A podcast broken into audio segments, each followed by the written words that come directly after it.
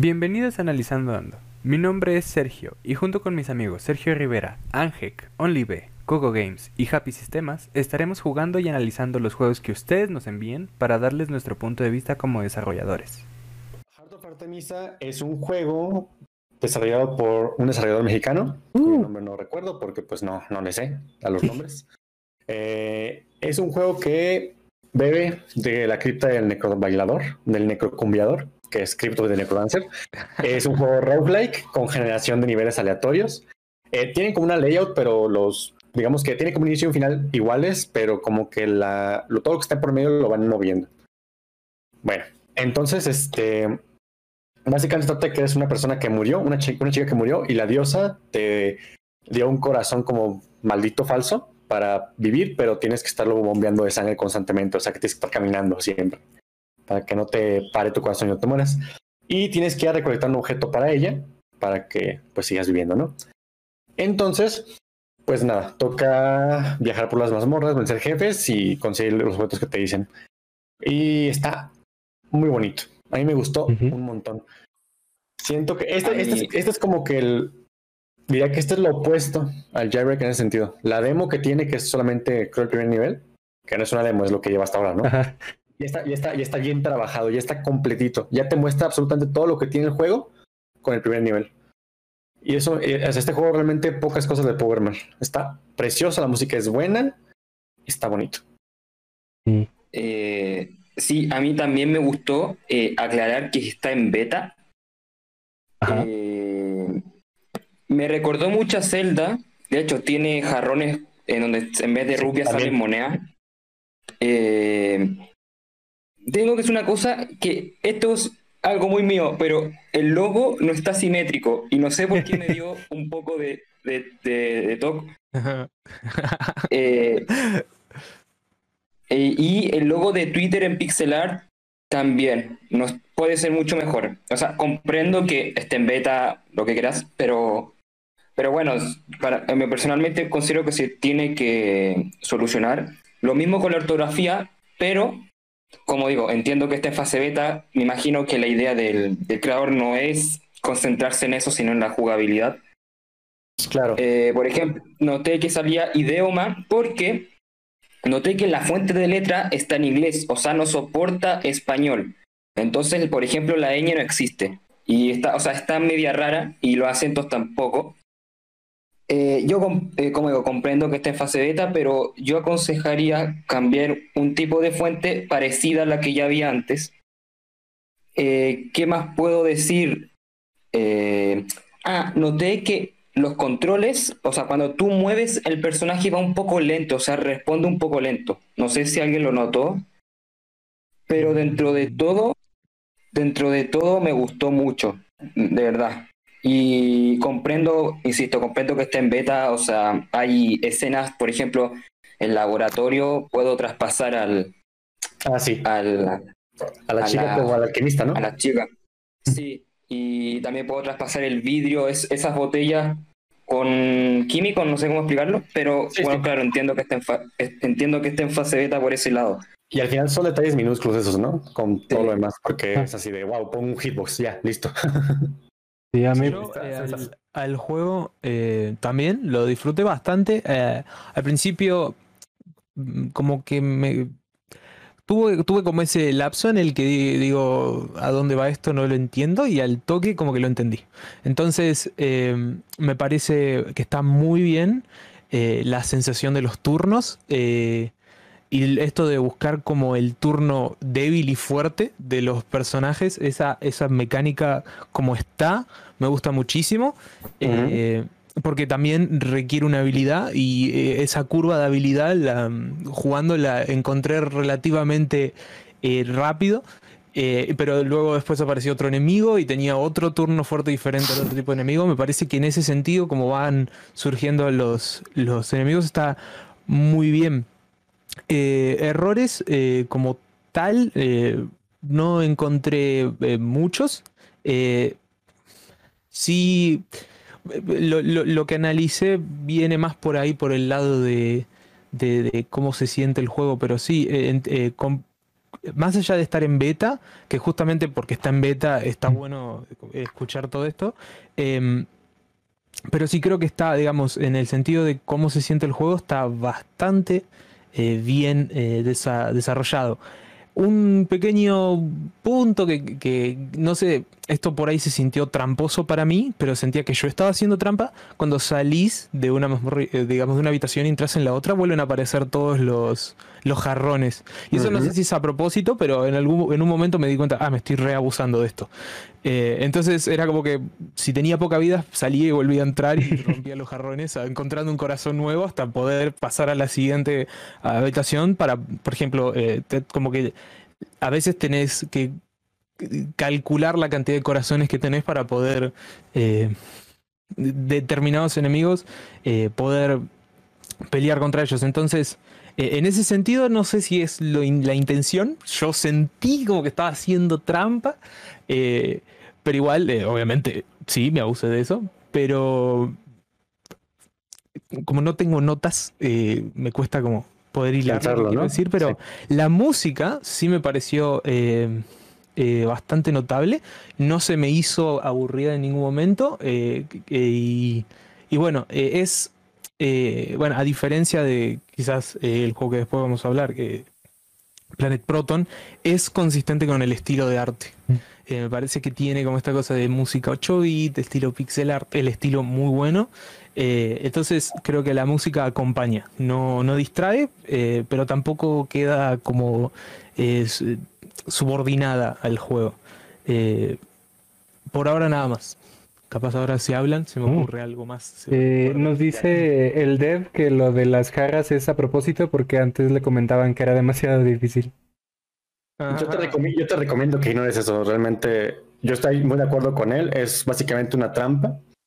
Eh, igual lo que puedes hacer es que los niveles sean menos largos. O sea, yo te tengo tres problemitas. O sea, el juego me, me encantó en básicamente todo, pero tengo tres cosas que son para mí problemas, no muy grandes y que te sugeriría que replantearas. No te diría que hagas lo que yo te diga porque eh, tú eres el diseñador, tú sí que vas a ver más hacerlo. Básicamente, jarrones, ¿para qué haces que respawnen? Entonces, mejoras que cada sala te dé la vida full o te dé por lo menos tres corazones. ¿Para qué quieres este jarrones infinitos que van a alargar la partida? Si es un juego de teléfono corto. Eh, también, los niveles son medio grandes. Entonces, por lo menos para el primer nivel, tal vez pueda hacerlo más pequeño para que sea un poco más ágil el gameplay. Es lo que yo haría, por ejemplo, ahí, porque son como 15 salas por cada nivel. Entonces, igual se reduce a 10 o a 12. Puede que sea más ágil el moverte por aquí por allá, especialmente cuando pasa. Como es aleatoria, a veces la sala para encontrar la llave de, para la puerta del jefe está en una punta y el otro está hasta otra punta. Imagínate que yo ya pasé todo el medio, tengo que llego la del jefe y digo, ay, no tengo la de la.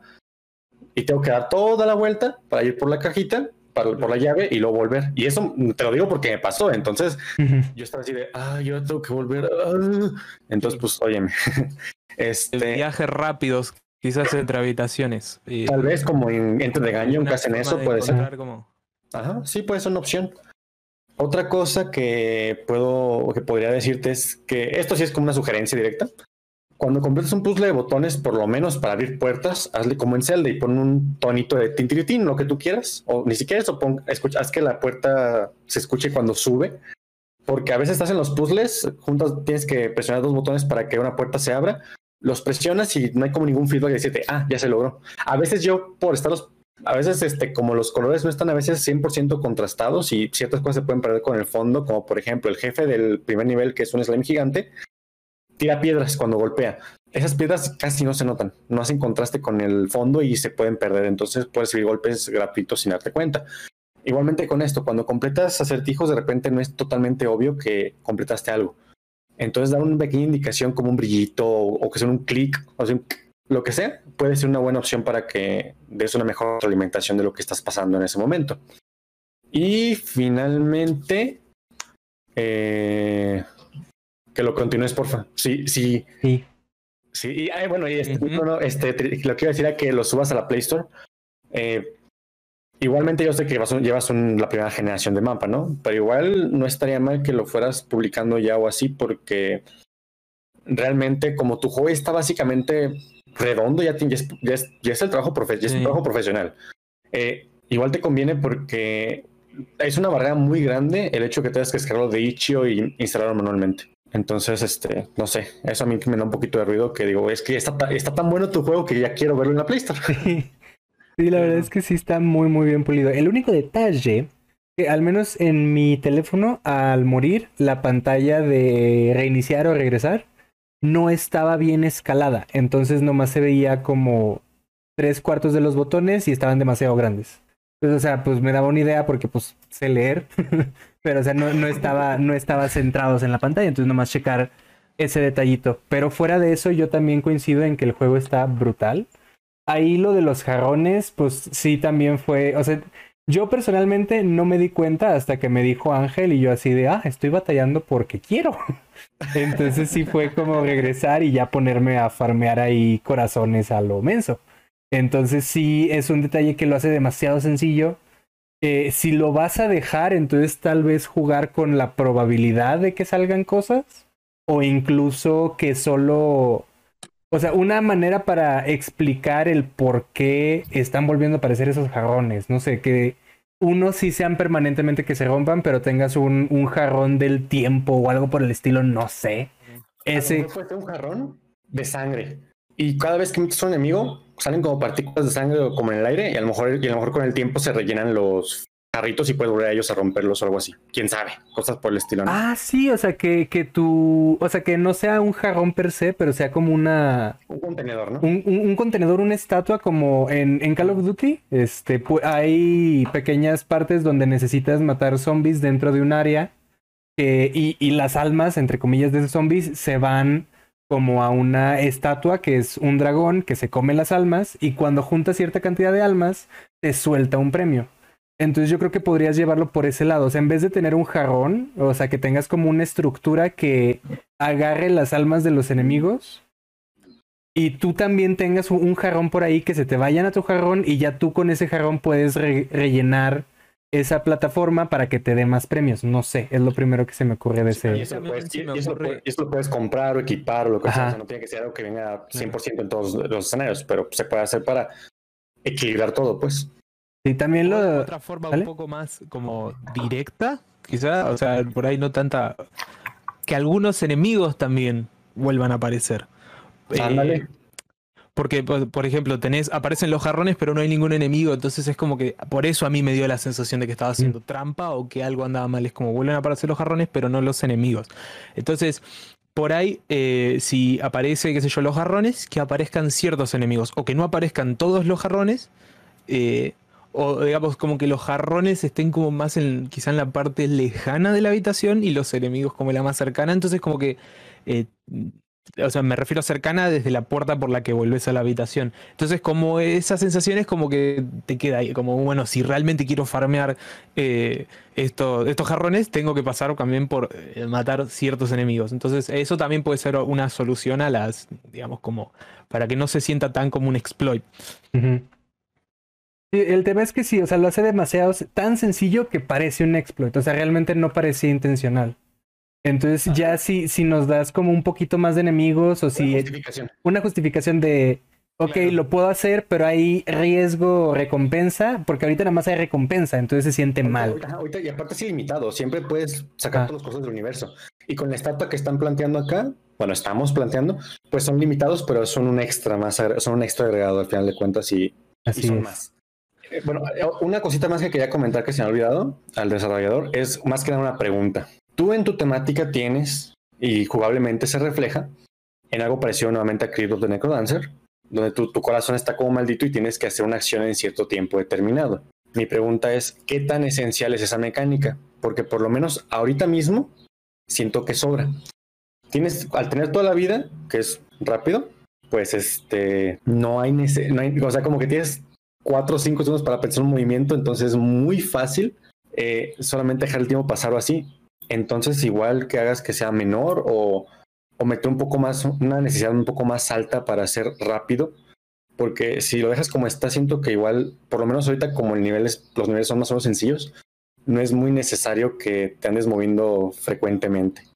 Entonces, más que nada, más que nada, no es una sugerencia, no es una queja, es más una pregunta de decir, plantéatela y ve cómo puedes hacer que la razón de que tengas estos latidos que tienen que ser constantemente eh, hechos tengan una razón de ser que se refleje un poquito más y sea necesaria de verdad, porque ahí nomás te estás moviendo cada cinco segundos porque, pues, X, ¿no? Ojo, igual yo encontré momentos en los que esa mecánica sí me trajo problemas.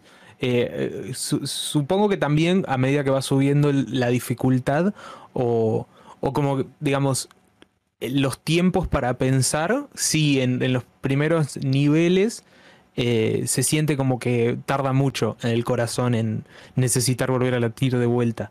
Eh, generalmente, en, este, si realmente tenés que hacer como un movimiento muy complejo en algún momento, ahí ya vas a encontrar como una justificación de, uy, me tengo que mover rápido.